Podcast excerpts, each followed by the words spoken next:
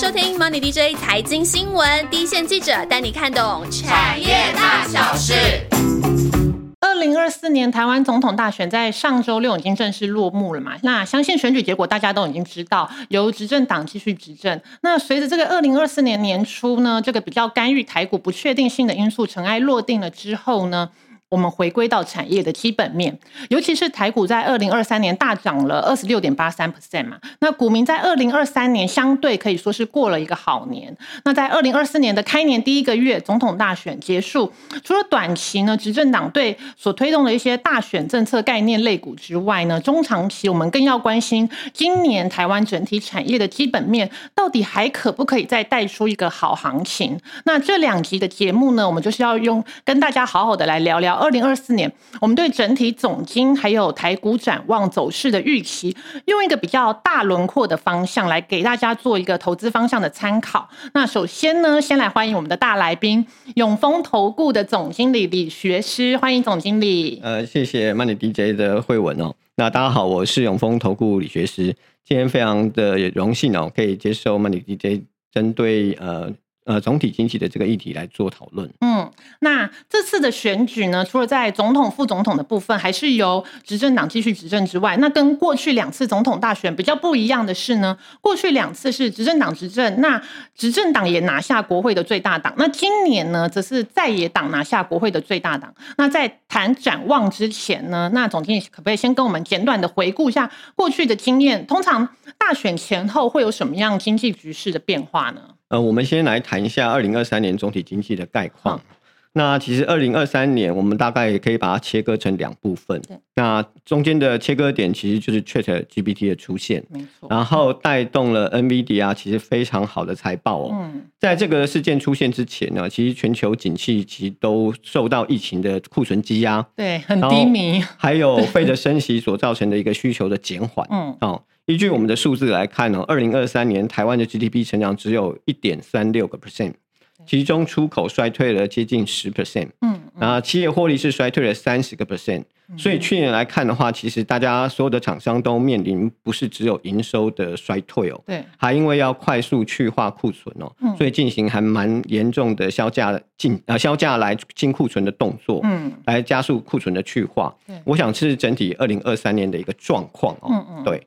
那 AI 呃 NVIDIA 这个财报事件之后，其实让整个台湾的企业有一些新的动力。对，因为在 AI 整个呃供应链的结构上面，从上游的晶片、嗯，封装到下游的组装，其实我们都看到订单暴增的一个现象。嗯。而且展望其实是非常的明确，哦，虽然这个呃量不像传统伺服器那么多，但是它的价格却多出了数倍哦。对，那这也让我们从产值上面看到了一个增长的现象。嗯哼，那而且它的订单度的能见度非常非常的高。嗯哼，那这个 AI 新的产品的出现哦，也加速厂商营收触底反弹。对，所以我们从资本市场上看到下半年开始哦，其实股价都出现了上涨的现象。嗯，那 AI 的股价相对都暴涨，然后本一笔也快速的拉升。对，那另外我们再来谈一下总统大选的这这这个议题哦。那其中大选已经结束了，那选举结果其实代表台湾的多数的民意。那因为台湾的地位比较特殊哦，除了地理位置比较重要外，还是半导体制造的核心。嗯。那我们也是亚洲非常成功的民主政体哦。那这三个特征其实让这次的选举哦变成全球很重要的焦点。嗯。那二零二四年大概全球有五十多场选举要进行，其中最重要的两场就是台湾跟美国的总统大选。嗯。那台湾选举的重要来自于两岸关系牵涉到中美的大国战略的这个态势啊。那台湾经济上其实受惠中美对抗战略了。我们自己观察，自贸易战以来哦，台湾国内的投资就开始增加。哦，台湾的投资就开始增加，也提升台湾 GDP 的增长。在中美战略不变之下，哦，趋势应该还是会持续。嗯，那关于选举造成的影响，我们其实做过研研究。对，那选举的影响长期是不大的。嗯哼，那股市长期的影响还是来自于厂商的竞争力。如果我们硬要讲一些短期的因子的话，那如果是最大在野党获胜的话，那当然我们就会期待观光。餐饮还有航空可能会有一些短线的效益。嗯哼，那目前是看起来呃执政党继续执政嘛，我们可以关注一下绿能、生技或者是军工行业，那也是一个短期的效果，就是比较是政策概念股的部分。对，那那我想这些都是短期啦，那长期我们有观察过，还是要回归整。呃，整体的基本面。嗯嗯，那如果说我们就回到对今年台湾总体经济的看法，我记得呃去年十一月的时候，呃景气灯号就已经回到了黄蓝灯。那今年是看逐渐好转吗？呃，如果我们要谈台湾的总体经济的概况，可能我们还是。不可以避开，就是我们要谈一下全球，嗯，因为台湾是一个出口导向的国家，我们会最关注的还是我们出口的样态。对，那如果我们今天谈的全球来看的话哦，我们比较可以确定一件事，就是升息循环已经在二零二三年已经结束了。对，那我们确定就是通膨开始趋缓。嗯，那二零二四年我们将会迎来至少三次的降息哦。嗯，但是呢，因为升息造成紧缩效果，通常要五个季度。也就是说，从二零二四年的年中间开始，我们会看到紧缩的效果。好，那所以呢，就美国二零二四年的 GDP 来说，GDP 来说啊，二零二四年只有一点七个 percent，嗯，相较二零二三年的二点四个 percent，其实紧缩效果就开始出现，成长也是趋缓的。啊，这是我们要先谈美国。再来，另外一个很重要、值得要谈的，其实是中国。嗯，哦，中国一直深陷房地产产业低迷的影响。那房地产其实对中国的重要性是很高的，对它大概占 GDP 的比重将近有三分之一。嗯，好，二零二四年看起来这个房地产的调整还是持续，对，这对中国的 GDP 的增长还是有比较大的压力。那中国因为受到全球供应链转移的影响，其实出口也受到了压抑。对。那所以呢，我们看中国二零二四年的 GDP 大概是增长四点三个 percent，嗯哼，那相较于二零二三年的五点一个 percent，我们看到也是趋缓，趋缓，所以两大经济体的成长相对就是比较趋缓。哦，那台湾经济状况相对于二零二三年来看是比较好的，嗯我们的增长是增加三个 percent，其实主要是因为我们有值的增长，哦，就是我们那个 AI 那些产品的值级很多，那整体出口大概是增长六点六个 percent。企业获利增长十五个 percent，其实是非常多的。对，感觉好像还蛮蛮不错的。对对对。那其中科技业增长了二十个 percent，嗯，哦，整体十五个 percent，科技业有更多，将近两成，那表现是最为突出哦。嗯哼。那主要我们来看到的的原因就是升息循环，因为我们刚才提已经结束了。对。那企业库存去化，大部分也都已经完成。嗯。那加上有很多呃新的科技产品有规格的替代，那甚至是。除了规格提升外，还有一些新产品啊。嗯，那这些都会推动企业获利的提升。嗯，我们其实像看到很多 AI 加的东西哦，对，就蛮令人期待。嗯，像是 AI PC，对，AI 手机，对，AIoT 或 AI 自驾车这些方面，其实都往看到有往边缘端的移动哦。那这些东西对我们来讲是带动产品升级。也带动呃产那个厂商获利的提升。嗯，台湾是一个半导体的大国，这些产品的出现哦，对科技业的帮助，其实我们看到都是蛮大的。所以，我们对于这件事情，我们是比较比较正向的。嗯嗯。另外讲景气灯号，景气灯号大概我们估算哦，嗯，那二零二四年从二月份之后开始哦，我们将会出连续出现十到十一个绿灯。哦，年底有机会会看到红黄啊黄红灯。嗯哼，那台湾是以出口为导向的哦。那这样的景气灯号显示，二零二四年啊，台湾脱离二零二三年景气循环谷底的样态是非常鲜明的。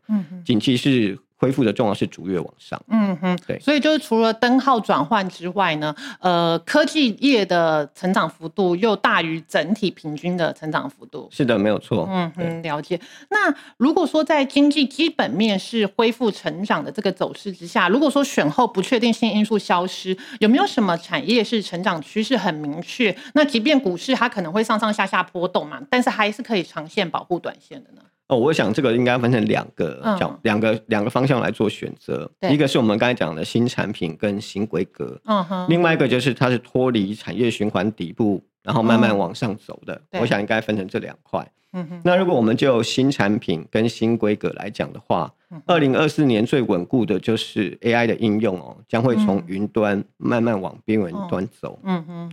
我们刚才讲的 AI PC。AI 手机是我们看到最领先的应用。嗯 Intel 就是曾经表示过，二零二四年至少会有两百款以上的 PC 哦，会具有 AI 的功能。嗯哼，虽然推出的厂商目前都还不是非常明确知道 PC 加上 AI 到底是什么样貌、应用场景或者是商业价值。对，那不过随着 Intel 推出那个 NPU 的晶片哦。那我想 A I P C 仍然是二零二四年 P C 厂商很重要的一个机会。嗯哼，那在新规格的部分哦，其实就是 WiFi 七。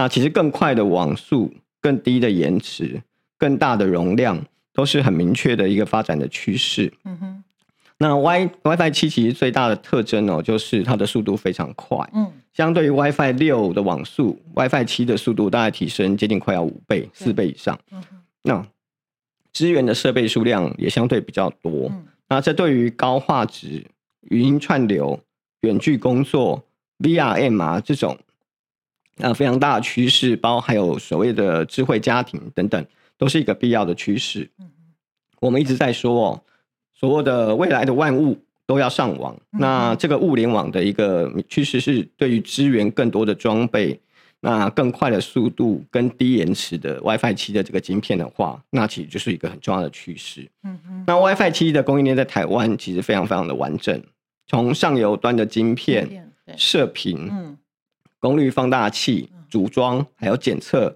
我们都可以找到相对应的供应商。嗯，那这个趋势预计在二零二四年下半年会开始启动，对那二零二五年会需求会开始真实的起飞。嗯哼。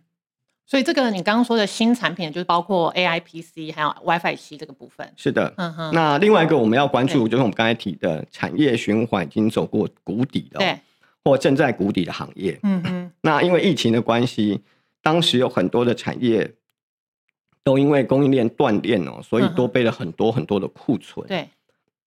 然后也消化了很久。当对消化其实非常久。对，那当疫情结束，供应链恢复之后，费德又升息，嗯好，那其实压抑了一些终端的消费，再加上中国解封后需求力道并没有恢复到疫情之前，嗯哼，这些都让库存的去化其实花了大量的时间。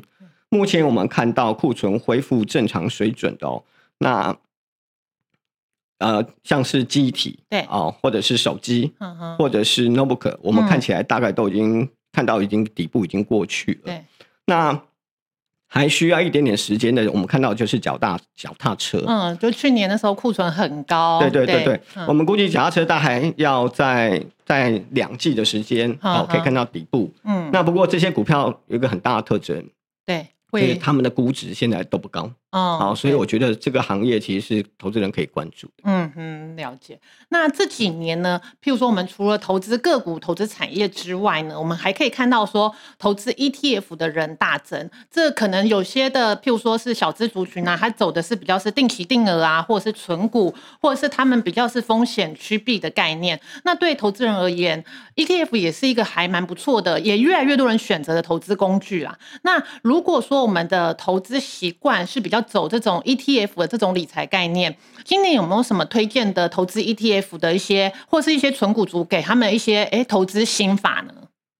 投资 ETF 哦，其实最大的好处就是它的费用非常低廉。哈哈，那你可以用很低廉的呃费用对，来参与一个经济体的成长。嗯哼其实这是 ETF 原先设计出来的初衷。嗯哼，那因为 ETF 它是被动式的哦，所以它省去了很多经理费。嗯哼，大家去看一下，其实基金要有经理费，它那个对费用其实相对比较高的。嗯，那低的成本的投资有什么好处呢？就是如果长期投资来看，它就会是一个巨大的优势。嗯嗯，像我们有看到某些基金哦，它的经理费可能一年是一点八个 percent 哦，就是是手续费的部分嘛，经理费，经理费的部分，所以十年它就会拿走你十八个 percent。嗯，，对，但是相对 ETF 这个费用就会少很多。嗯哼，那所以这是一个低费用的特征，这对是 ETF 的好处。嗯，那我们刚才有讲哦，那所谓投资 ETF 是长期参与一个经济体的成长，成长，对，，对，因此我们要着眼于的是长期，嗯而不是短期。嗯那此外，我们刚才讲说，好的经济体非常的重要。嗯哼，像我觉得台湾是一个好的经济体，因为我们回头来看，台湾长期之间都是在增长的。嗯哼，那美国也是一个很好的经济体，它的经济韧性非非常强。我们看到很多创新的企业也都在美国市场上挂牌，嗯，所以如果就经济体的选择来看哦，大家可能着不一定要着眼于台湾，哦，嗯哼，美国的 ETF 我觉得是一个很好的选择。嗯我想先回答你这样的一个问题。嗯哼，另外一个，其实近最近印度的起飞的速度很快，对，或许就长期的角度来看，印度也会是一个很不错的选择。嗯哼，那那我想这个就区域的概念来看，嗯，但这最近其实 ETF 有很多呃很多变形对，啊。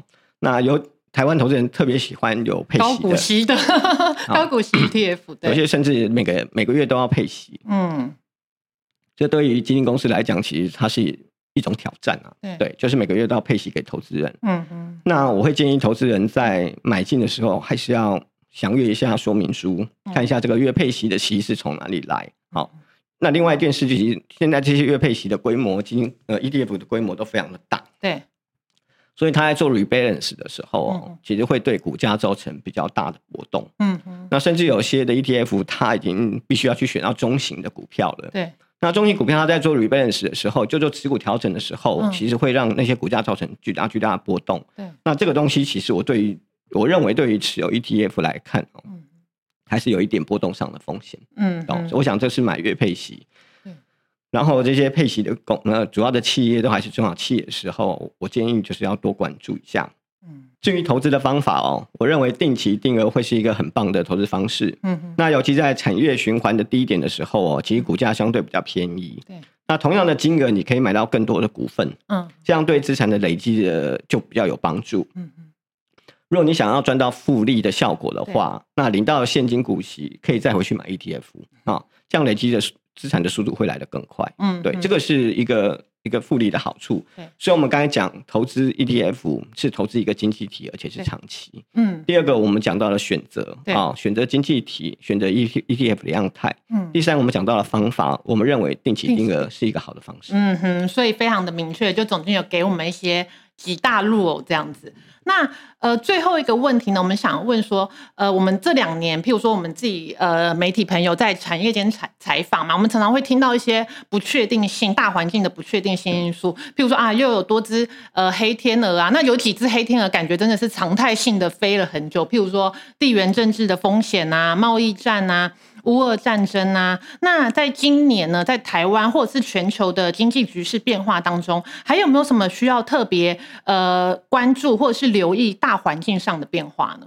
大家会提到三个，对。第一个我们担心美国景气的硬着陆，嗯哼，第二个我们担心中国的景气呃不如预期，对，第三个我们比较关注减碳造成成本跟厂商的压力。嗯嗯。好我们先谈第一个那目前我们看起来美国是软着陆，嗯。那搭配升息循环已经结束哦，那今年可以预期有三次以上的降息，这对厂商营运成本的降低哦，还有资本上资金的充沛哦，都很有帮助。嗯。但我们到目前为止哦，都还没有办法完全确认升息对整体经济的冲击。嗯我们刚才讲说有五 G 的递延，对，对，那这么快，而且规模这么大的升息哦，那它的效应，我们刚才讲说会在今年二四二零二四年的年中间开始嗯出，现比较明显的效果。嗯那它会压抑什么？它会压抑终端的消费，对，也会压抑终端的投资，嗯哼那最终影响整体经济的概况。嗯那压抑是明确会发生的，但是会不会变成硬着陆，这我们就要会比较担心。嗯哼，那我们有没有观察的讯号呢？好，那我们认为应该就目前开始应该比较关注的就是就业的状况。嗯哼，那目前非农就业跟处理救济金的人数都稳定在二十万。嗯哼，如果我们看到非农就业的人数慢慢往十从二十万往十万去靠拢的话，对，失业人数由二十往二十五万去增加的话，嗯我们就要警觉硬着陆的可能性啊，几率正在正在增加。增加当中，对，另外，我们会担心中国的景气不如预期哦。嗯哼，那中国目前面临外资流出，嗯。啊，制造业转型瓶颈，还有失业率高的状况，对，而且地方政府的债务是非常高，嗯。不动产的低迷哦，让居民有多余的钱哦，都是先去杠杆，都先去银行还钱。还贷款，还贷款，呵呵，所以那个居民的借贷程度虽然在下降，但是也就压抑了他内部消费的动力哦。那这对我们来讲，消费电子的消费力我们会担就会受到影心。响，对。我们非常期待 PC 今年会起来，对，手机会起来。但如果中国的消费不起来，嗯哼，那可能就会压抑到压抑到这个呃终消费终端的消费的状态。嗯哼，最后一个是碳的议题啊，对，那欧盟在二零二三年已经试行碳边境税，嗯。哦，那美国呃清洁竞争法案 CCA 预计也可能会在二零二四年通过。嗯那在减碳的过程中哦，除了了解各地区的标准之外哦，供应链上的要求其实也很大。嗯台湾多数的企业都是中中小型的企业，面对这么庞大的碳压力哦，在法规成本、营运成本上面，其实都有可能会大幅增加。嗯哼，那对财报的冲击也不可以避免。但这些东西我们还没有办法量化到企业的获利的财务报表里面哦，所以我觉得这可能会是一个隐藏风险。嗯哼，所以总经理给我们三个隐藏的风险，就可能是美国经济的硬着陆，或是中国经济的恢复状况，还有第三个就是呃碳成本提高可能会对企业获利造成的影响。是的，是的。那这一集呢，我们在二零二四年开年之初呢，想给大家一个在二零二四年操作台股的一些方向感。那上集呢，我们先从总经面谈起，毕竟经济成长的预期会是台股走。是的一盏明灯嘛？那如果喜欢投资 ETF 的投资人，我们也有一些参考的指标。那这一期非常谢谢总经理的分享，真的很不好意思，今天总经理还感冒还没有完全痊愈，不知道大家听不听听得出来他 声音有点哽咽的状态。不好意思，没有用最好的声音来来给大家最好的真的非常感谢。那在下周下集的节目呢，我们就会直接切进台股的投资重点，有什么样的产业明灯会在开年之初第一次。呃，就一次，我们就跟大家导览。那大家也不要忘了锁定我们下周的节目。那我们就下周见啦，拜拜。